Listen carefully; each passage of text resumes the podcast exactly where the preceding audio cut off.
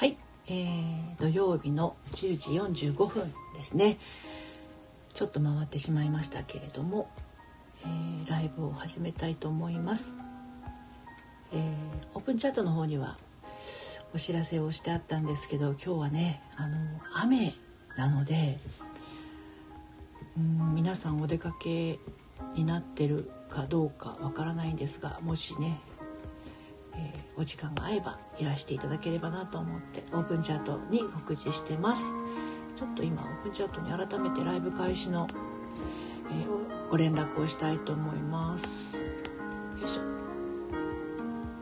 あ普段はね Android なんですけどこのライブの時は私はあの iPad を使ってるんですけどね iPad のこのローマ字入力があんまり得意ではなくて。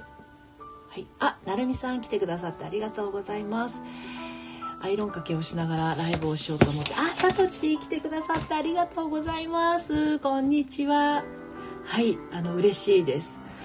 えっといつもね土曜日か日曜日はですねあのアイロンかけをしながらライブすることが多いんですけれどあのなんていうのかな。アイロンかけって私基本好きじゃないんですけどね、まあ、でも、まあ、旦那さんのワイシャツとあとはハンカチと,、えーと、テーブルクロスとかそういったものをアイロンかけるんですけどね。はい。あポンコちゃんこんにちは。さとしあゆみんごさん来てくださってありがとうございます。でねあの最初の結婚の時って私アイロンかけてしたことないんですよ。ほぼほぼ。で旦元旦那さんはワイシャツを着るような仕事ではなかったのでポロシャツとかそういうので自営業だったんですで私基本的にスーツフェスーツフェチなところがあってねスーツ着てるだけでもうあの素敵みたいな感じになっちゃうんですね。うん、はい、あゆみさんこんにちは。噛みましたね。あゆみんごさんこんにちは。あゆみんごさん、さとちーさん、レコーダーさん来てくださってありがとうございます。この時間は大人女子の幸せな私研究室ということで、このタイトルもね、もう日々私試行錯誤していて。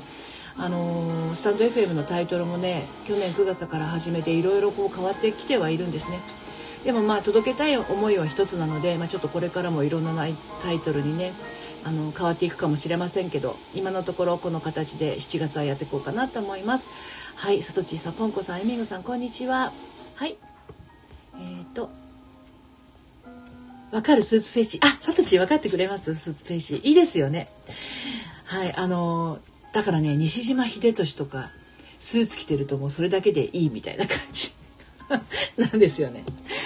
あのスーツはいいですよね。なんかそういうとこがあって。だからワイシャツのアイロンかけってあんまり得意ではないんだけれどそれをしているとなんか幸せな気持ちになるんでこの幸せな気持ちの状態でライブをやったらあの幸せな気持ちが伝わっていくんじゃないかなと思って。私あののりぴ塾っていう個別個別相談のねあの恋愛系のカウンセリングをしてますけど大体ね恋愛に悩んでる人ってね悩んでることが恋愛だけじゃないんですよね。仕事でもうまくいかなかったり人間関係でもどん詰まっていたりでそれの大きく大きく、えーと、紐づいているのが大体があのご両親との関係性になっていくんですけれどまあ、でも恋愛っていうところが一番悩みが出やすいところということで、まあ、恋愛っていうふうにカテゴリーでね話をしてますけどでももう全ての悩みはねあの人間関係の悩みってアドラーも言ってますけれどもあのまあ大体がご両親との何て言うのかなボタンの掛け違いみたいなところから起きていることがほとんどほとんどですね。今までセッションを重ねてきて、うん、あちりちゃん来てくださってありがとうございます。はい。で今日はあの私はアイロンかけをしながらライブしてますけどもしあのなんかね今恋愛で悩んでいたり、まあ、お仕事で困ってることがあったりっていうことがあったら自由にチャット欄に書いていただけたら私もこの文字だけでインスピレーションを持ってお答えするっていうのはなかなか勇気がいることなんだけれどなんかね最近あのー、感覚がすごくこう鋭敏になっているというか察知できるようになったんですよいろんな危険性を。危険性とあとあこれは自分にとってあのなんだろうな良い良いなんていうの？方に転じていく内容だなとかあこれはちょっとこう自分には合わないんじゃないかなとかっていうのが察知できるようになってきたのでもしかするとですねヒーラーでもないしチャネラチャネラーでもないんですけどあのでもなんか通じている感覚っていうのを最近持ってきたんですね。うん、そうなんかねサトチ私研ぎ澄まされてきたような気がしてるんですよ。でそれねあの他人軸みたいな状態になってる時は全然分かんなかったんだけど、まあ、わがままになればなるほど自分軸ができればできるほどなんかこうそれこそねあやさんあやぽんがよく言ってるような結界ではないですが自分の中にある結界というかその感覚的なもの、うん、そういうものにあの敏感になってきましたね。だからそれそしてねあとクライアントさんとお話ししてもそうなんだけどあ今これこの人こういうところがものすごくこう自分のネックになっているんじゃないのかなみたいなものが察する察するというかキャッチするスピードが速くなったような気がしていてねこういうことじゃないですかって言うと「あそうそうそうそうなんです」みたいなことが起きるようになってきたんですね素晴らしい。そう不思議な感じですよね。でもなんかあまりにもそのうんとお客様というかクライアントさんの情念みたいなおどろどろおどろおどろしいものがあるとうわこの人やばみたいな 時もあるわけですよね。あ、メイさん来てくださってありがとうございます。そうそう、メイさん、さっきあのメッセンジャーでメッセージをお送りしたんですけど、アイコンすっごい良くなりましたね。あれ、あの、すごく良いと思います。はい。そうそううんうんあのだからね自分の感覚をまずは大事にしていったら人誰もがねそういう感覚って持てると思うんですよ。なんだけど大体の人はですね なぜか周りの視線が気になっちゃうんですよね。で周りの視線が何で気になるかっていうとそれは自信がないのかと思うかもしれないんだけどそれ自信がないっていうよりも別に自信なんかなくたっていいんですよ。私だって自信があるわけじゃないし自信なんてなくたっていいんだけどなんかこう周りの目を気にして周りに評価をもらってこそ自分には価値があるみたいなそういう風潮を自分の中に作り上げてしまってきているからこそ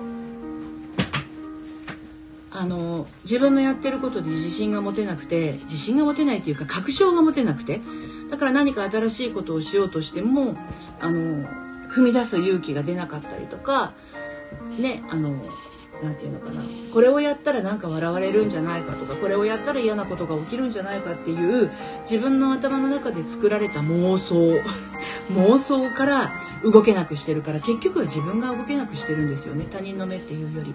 はい えっと、メイさん、アイコンはノリピの、あの、ノリピアドバイスのおかげです。よかったです。あの、やっぱりね、自己開示って難しいんですよね。あの、アイコン、メイさんのアイコンもね、この間までは、えーと、イラストだったんですよでそれがその後横顔になってでこの横顔をもうちょっとなんとかみたいな話をね あのしていてそしたらメイさん今正面向いてるお写真ですごい可愛らしいですよね。だからそういうふうに自分を開示していくのってやっぱり誰かに本当はそう言ってほしかったみたいなところをのりぴ塾生はすごく持っていて自分でもそうしたいんだけど誰かにそう言ってもらって確証が持てたら進めるんだけどっていう方がめっちゃ多いんですよね。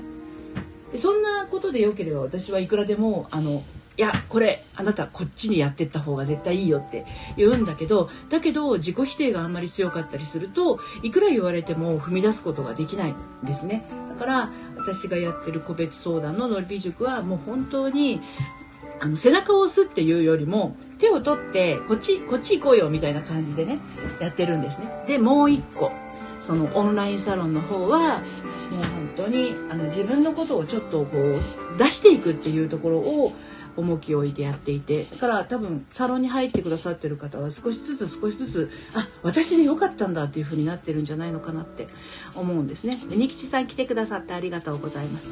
でライブに関して言うとねやっぱりこうなんだろうなあ私このままでいいんだっていうところに腑に落とせてもらえたら本当にそこが私の一番望んでいるところですね。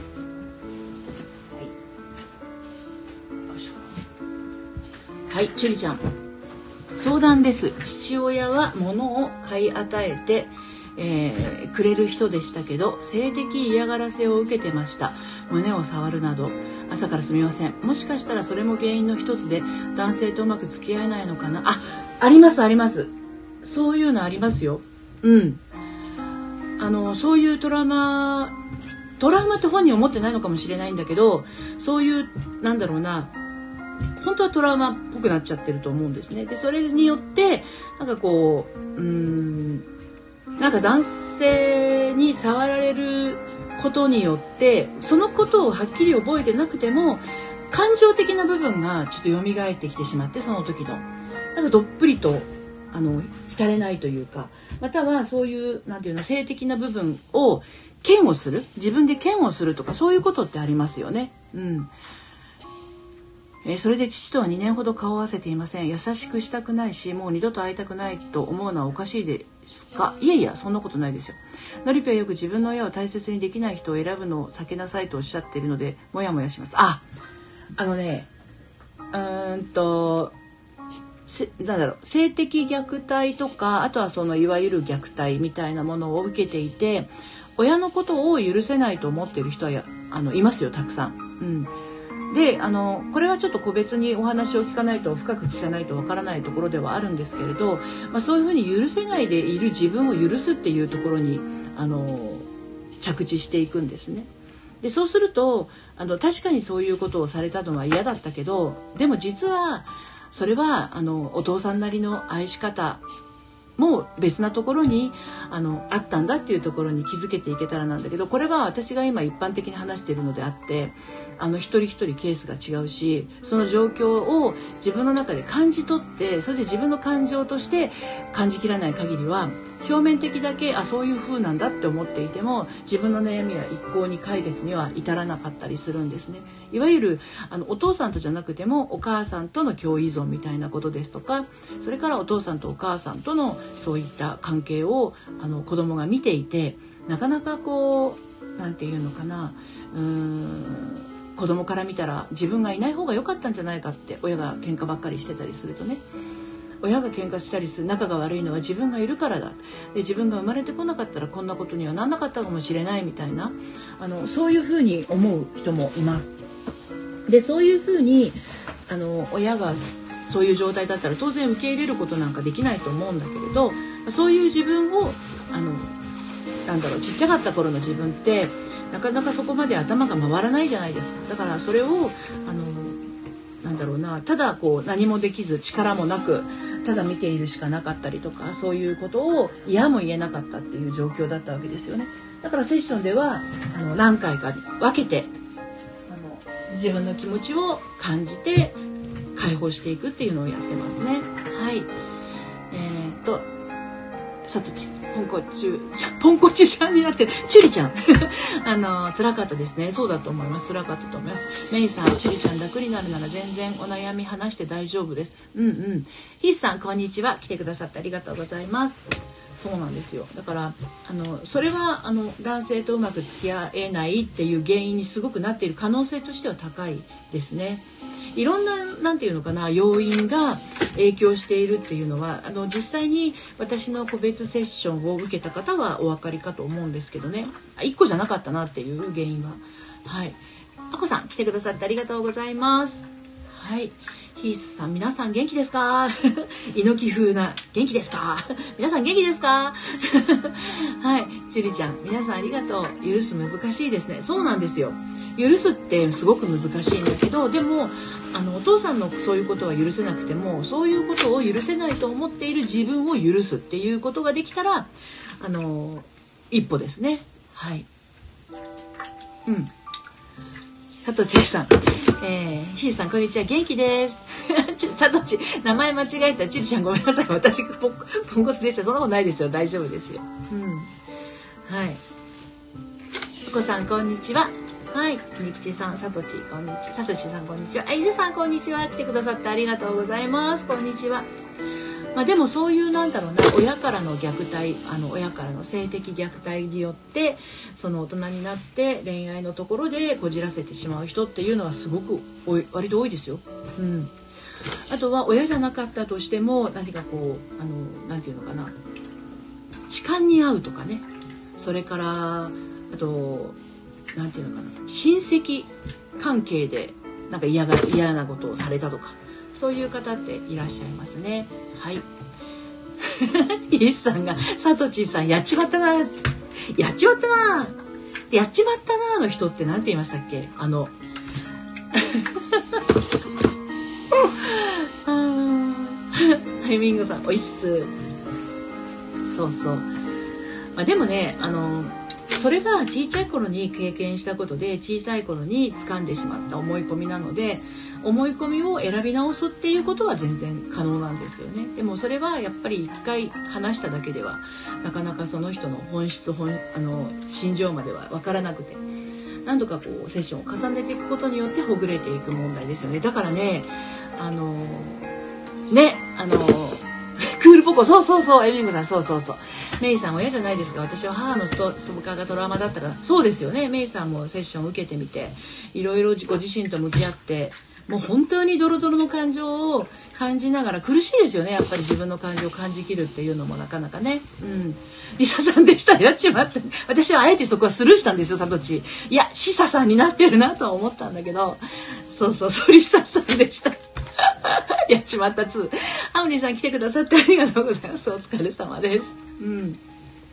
メイさん、そう、あ今あんなおっさんどうでもよいとなってます。そうですよね。だからそこに行き着くまでが、やっぱり辛い気持ちをこう吐き出すっていう作業をやってって、だから、あの、ノリピ塾の個別のセッションを受けてくださった方は本当に、本当にね、吐きそうになりながら皆さん、もう、もう、いや、ノリピ。こんな辛い思いをさせるなんて嫌って思ってるかもしれないんだけどあれ乗り越えなかったらいつまでもその闇の中なんですよね。って思わない？受けた人。あれだって結構自分の一人の中であのぐじゅぐじゅっとしてた気持ちがもう本当に下手変な話何十年持ってる人もいるからそういう気持ちをね。ヒースさん、サトチーさん、あ、ポンに染まりすぎ。自分で気づいちゃったのリピ佐藤さんいいんですよあの誤字脱字全然 OK ですよ私もねあの iPad で今見てるから見えるけどスマホの方でスタンド FM に参加していてチャット欄に打つ時はもう見えないですよね老眼で。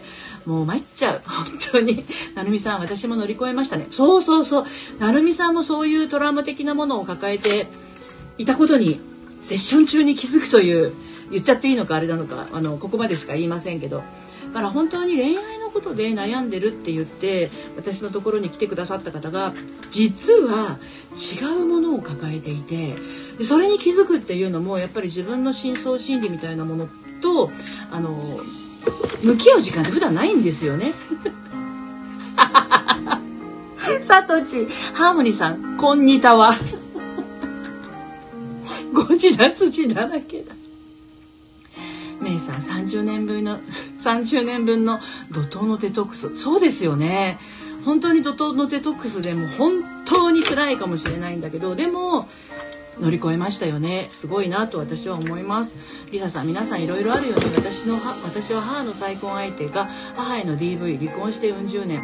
先日電話来て家族であたふたす。る いやいやいやもうねあの そんなものは吹き飛ばしてください。ちゅりちゃんデトックスしなきゃねはい。さとち、ヒースさん染まりすぎって言うよりもともと、可愛いじゃないですか。私もね、ポンコツな方って大好きです。自分ポンコツだから。ポンコツ万歳ですよね。あの、なんかね、あの、ここの、多分ラジオに来ると、あの、ポンコツになっていくと思いますよ。ポンコツっていうか、完璧主義な人は完璧主義じゃなくなっていくと思います。で、私はもともと完璧主義、めっちゃ完璧主義だったんですけど、はい、ミカさん、ポンコツ万歳。本当本当そうだと思います。完璧主義だったんですよ、めちゃくちゃ。完璧主義だったからこそ離婚したっていうのもあるかもしれないんですよね。私のね、望む結婚生活はこんなんじゃないみたいな感じで。なんだけど、完璧主義やめたらですね、本当に自分のあの幸せな世界がやってくるというか。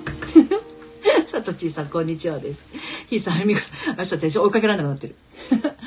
真面目なお話の中大笑いさせてすみませんのりぴさとち家とんでもないです私もともとあのおちゃらけた女なんで あやみがさんヒーさんガシそう昨日はねあやぽんのあやぽん最上部、えーと、スタイフ野郎勢のクラブハウスのクラブの、えー、中に、えーと、ルームをね最上部っていうのがあるんですけどね。それをやってるあやぽん昨日私あの配信の中であやぽんのね超強運最最上部じゃないや。なんだっけな。プリンセスあ違った。プリンスがいなくてもプリンセスになれる。だったかな。のあのオンラインサロンのことをねご紹介したんですけれどもそのあやぽんが自分でめちゃくちゃポンコツって おっしゃるんだけどあの全然ポンコツ可愛らしいと思っていて。うん。はい。えー、っとちょっと待って待って。えっ、ー、と、チュリちゃん、どうも、ポンコツなチュリちゃん、ポンコチュリです。リサさん、すみません、ラブコールタイムしていきます。いってらっしゃい。はい。メイさん、ありがとう。と、サトチが言っていて、リサさん、またね。あ、ナオミさん、来てくださってありがとうございます。はい、そう、だからね、あの、完璧主義は本当にやめた方がよくてで完璧主義な人っていうのはね踏み出すことがすごく苦手なんですよね。これができてからとかあれが整ってからとかこれが私にはないからとか言ってなかなか先に進めません。でそうすると失敗もしない代わりに成功もしないんですよね。うん、はいえっ、ー、とあゆみんごさん私もスタイフ始めてからパン完璧主義が徐々になくなりつつあります。皆さんのおかげ影響で。いい影響ですね。いいさあのルーム愛すべきポンコツが集まる部屋ですね。俺もか。ポンコツが集まってくるって素晴らしいことだと思います。でやっぱりそのポンコツっていうところを自分で受け入れているっていうのが愛しい愛しいですよね。やっぱりね。でそのポンポンあポンコツじゃないや。あの完璧主義っていうのはド M な行為って言ってね私よく言ってるんですけど結局完璧な人間なんていないわけだし完璧にやり遂げるっていうのもできないわけででそれをやろうとしてるってことは自分のできなさ加減を自分に何だろうな突きつけるようなド M な行為ですよね。だからやっぱりダメじゃないかやっぱりお前には無理だみたいなおも言葉を自分に浴びせたいがためにやっているのが完璧主義なんですね。だからできないことをあの自分に言い聞かせるために やってるのが完璧主義なんで本当完璧主義な人はそれ捨てた方がいいと思います。はいえー、っとポンコツだからこそ向上心がある。そうそうそうですそうです。ポンコツ褒めてもらえて嬉しいわ。調子に乗っちゃう。調子に乗ってください。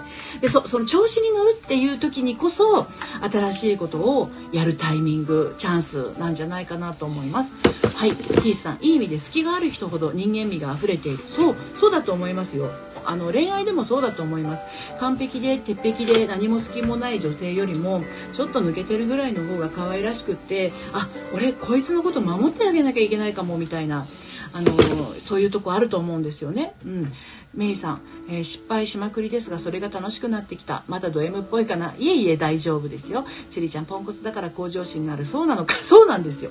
で私実は一回まあこれも何度かお話ししてるんですけど今の旦那さんとは再婚ですがお付き合い始めてですね一回あの別れていた期間が1年近くあったんですね。でその時に言われた言葉がですねなんと皆さん聞いてくださいよ。俺がいなくても大丈夫でしょ？みたいなニュアンス。ノリピは俺がいなくても大丈夫でしょみたいなニュアンスですでも今の旦那さんは私に何て言うかというと俺がいないと心配だって言いますはいそんな変化がありますよはいえー、っと、なるみさん、あえて書きます。私はいろんな痴漢的なものを受けて、誰にも言えず、母にさえ言えず苦しんでました。心配させたくない、悲しませたくない、知られたくないという感情から、全て自分の中に留めで我慢してました。セッションでいっぱい泣いたのが懐かしいですね。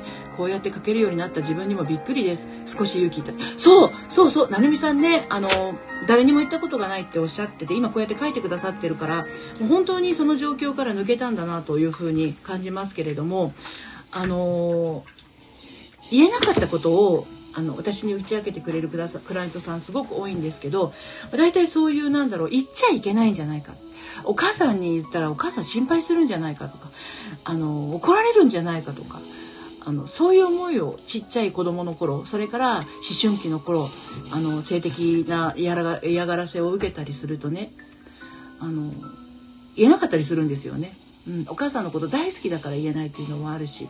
だけど心の中ではすごくこう悲しみとか怒りとかが渦巻いていてそれを出せないでいると男の人と付き合った時にうまいこう表現ができなかったうまい表現というか自分を出せなかったりとか我慢しちゃったりとかあとは何だろうそういう性愛的なものを楽しめなかったりとかそういうことにあのつながってしまうこともあるんですね。だからもしそういうなんだろうな自分ではあまり思ってなかったことでもまあ成美さんの場合はねあの言えなかったっていうぐらいだからずっとこう心の奥底にはあったと思うんですけどその辺りクリアにしていくと本当に自分が人を好きになることにもあの自然にできるようになるし「さとち何々はおうへ」みこさん何何何何ちりちゃんポンコチリ誰かに守られでないとダメです。のりぴの話聞いて誰かに守られれないとダメです。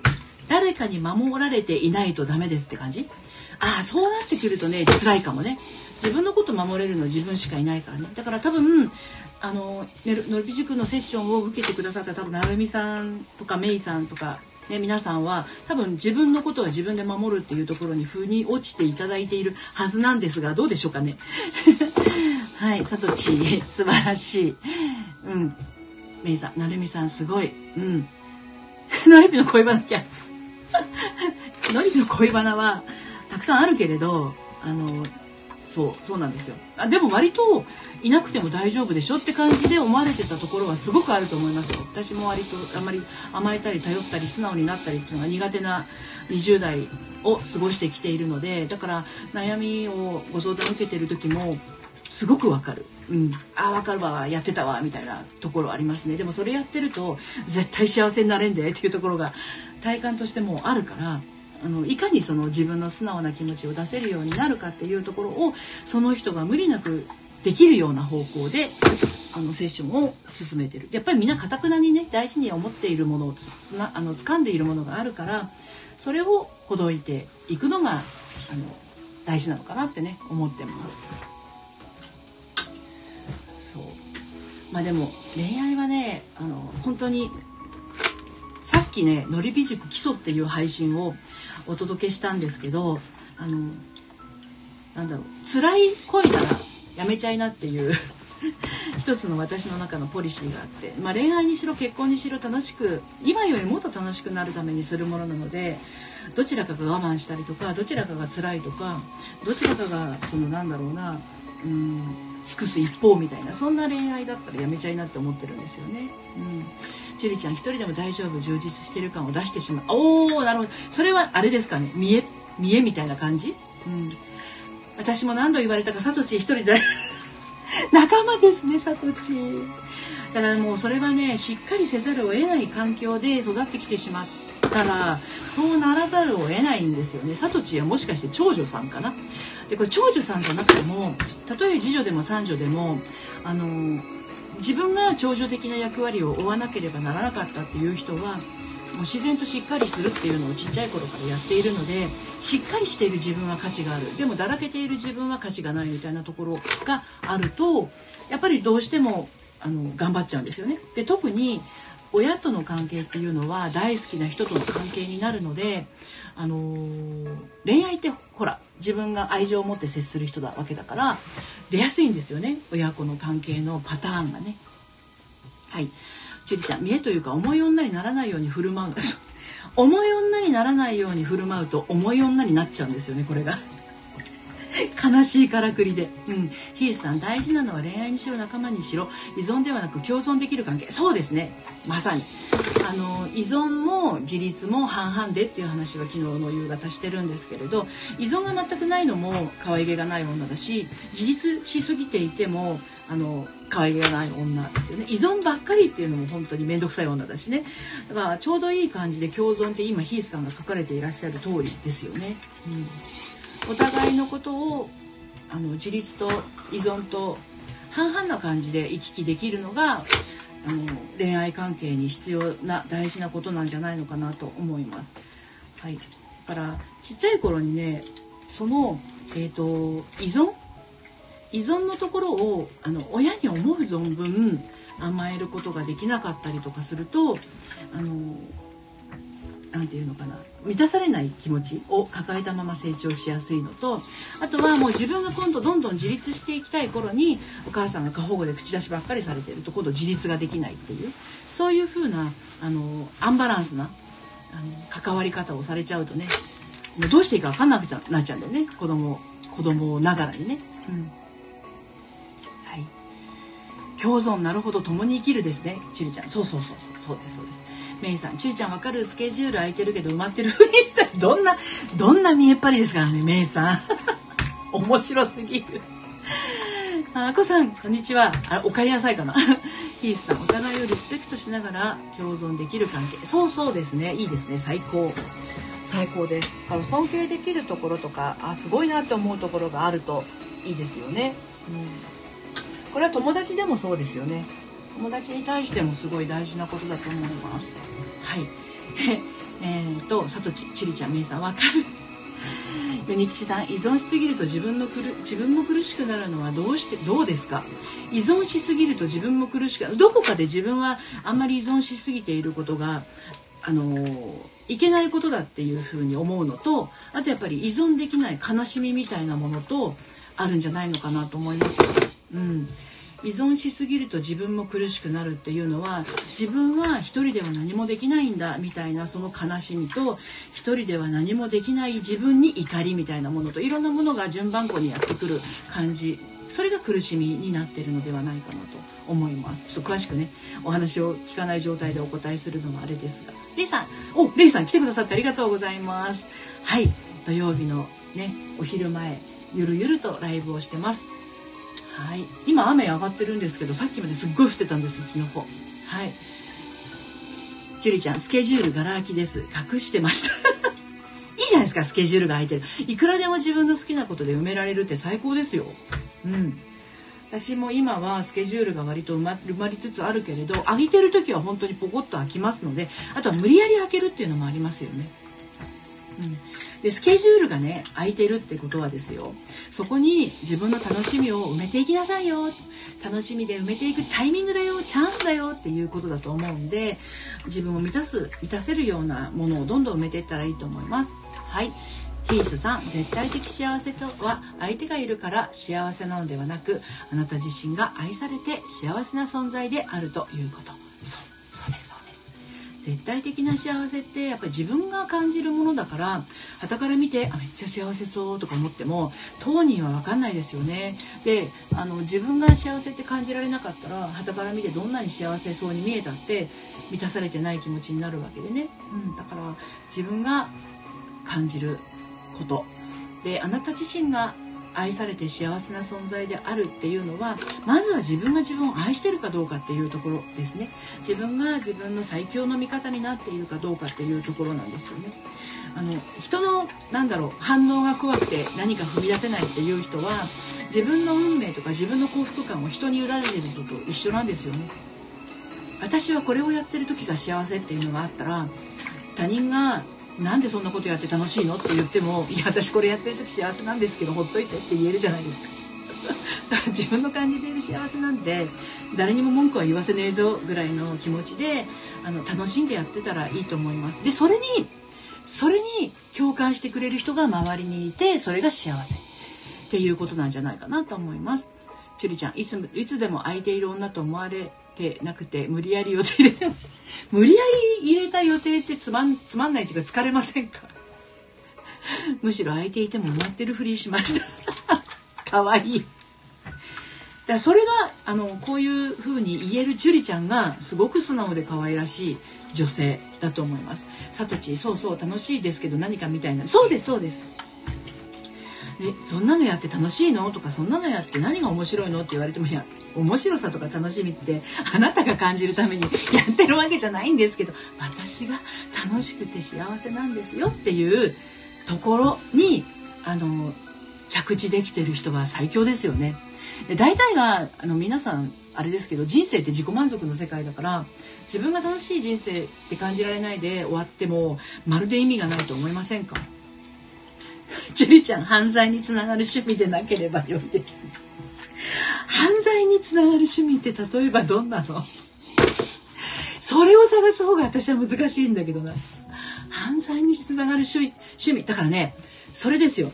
発想自分の中にないものって自分の中の辞書にないから浮かべこないですよね、そもそもが。まあこれがある意味、あの、結界みたいなもんですけれど、自分の辞書にないものはイメージできないし、イメージできないものは、あの、叶わないって言いますよね、よく。だから、あまりにも自分の思考回路では判断しかねるようなことっていうのは自分の身近には起きにくいしでもなんかこれ私の身の回り私にも起きそうとか思っちゃうと本当に起きてしまったりするから怖いですよね。あゆみんごさん大きい声で言います。自己満で悪いか本当その通りですよ。うん。チュリちゃんニュースでよく見ますが下着集めとかいますよね。わざわざあそういうのか。その下着集めっていう文字がチュリちゃんの辞書の中になかったらへえそうなんだでスルーですよ。スルーで OK です。うん。考えちゃった犯罪につながる趣味。なかなかね難しいですよね。うん。ヒーさん犯罪につながるのはさすがにサイコパスレベル。本当本当そうですそうです。だから大体がみんなね描いている通りになっちゃうんですよ。運命って。なので不幸な気持ちでいるのが当たり前な人っていうのは不幸を引き寄せやすいんですよねこれが。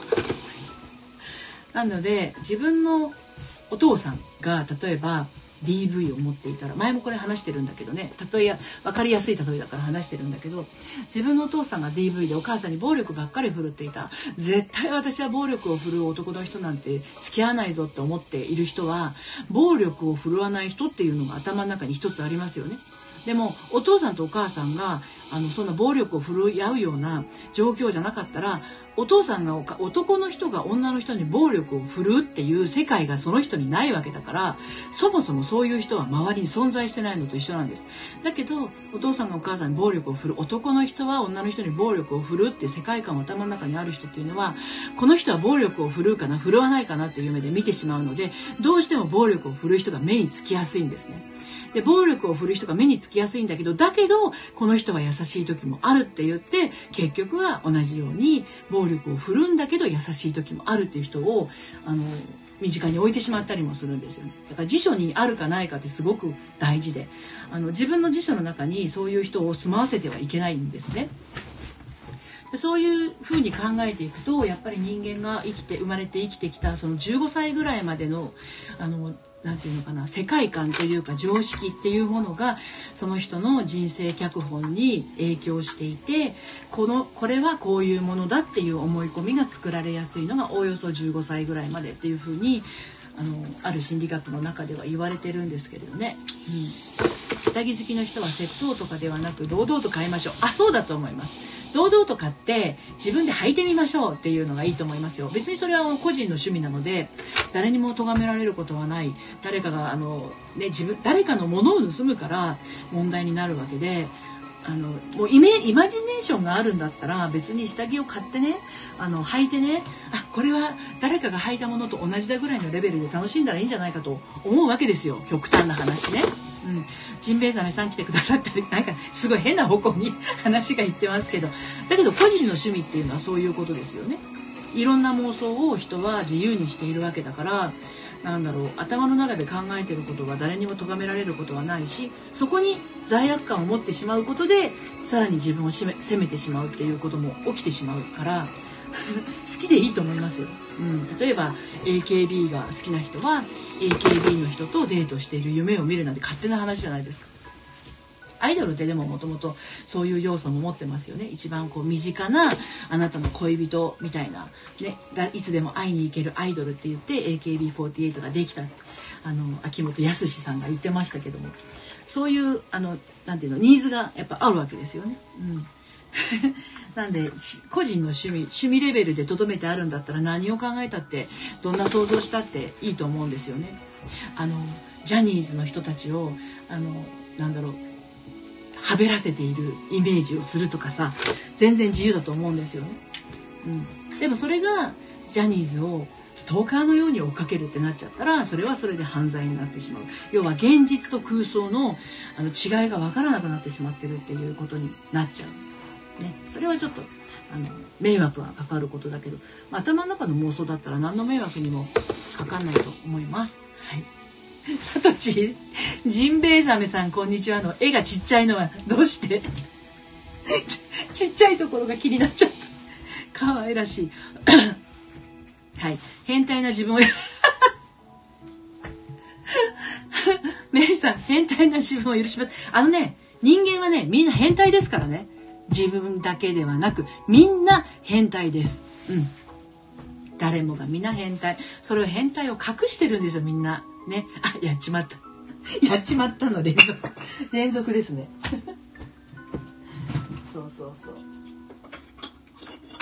あ、どうしよ